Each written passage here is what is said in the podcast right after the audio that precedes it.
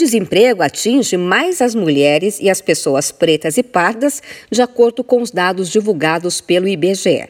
A taxa de desocupação no primeiro trimestre deste ano ficou em 9,1% entre os homens e 8,9% entre as pessoas brancas, abaixo da média nacional, que foi de 11,1%. Mas a proporção de desempregados sobe para 13,7% entre as mulheres e para 13,3% considerando apenas as pessoas pretas. A pesquisa revela que 67,2% das das pessoas que estão à procura de uma vaga de emprego é composto por negros e 34,8% por brancos.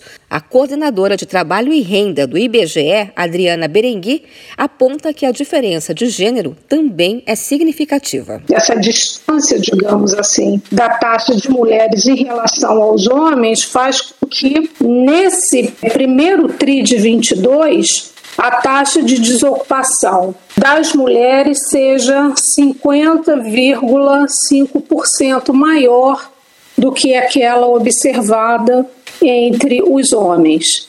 Em 2020, a gente teve uma retração dessa diferença que veio subindo. A pesquisa do IBGE mostra ainda que muitos brasileiros estão tentando se recolocar no mercado de trabalho há mais de dois anos. Essas pessoas somaram quase 3,5 milhões no primeiro trimestre deste ano, o que corresponde a aproximadamente 29% do total de desempregados, ou 3 a cada 10. A taxa de desemprego também manifestou diferenças regionais, como conta Adriana Berengui. Ah, essa tendência né, de elevação da taxa, principalmente observada na região norte, uma tendência também de crescimento aqui no Nordeste. O Sudeste já não, não mostra tanto esse movimento. E aqui centro-oeste e sul tendendo seja para estabilidade ou uma leve retração. Dados da Pesquisa Nacional por Amostra de Domicílios Contínua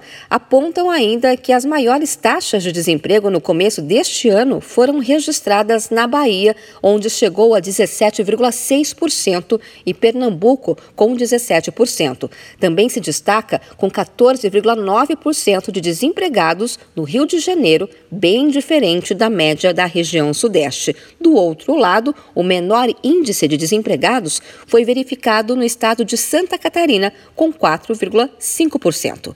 De São Paulo, Luciane Yuri.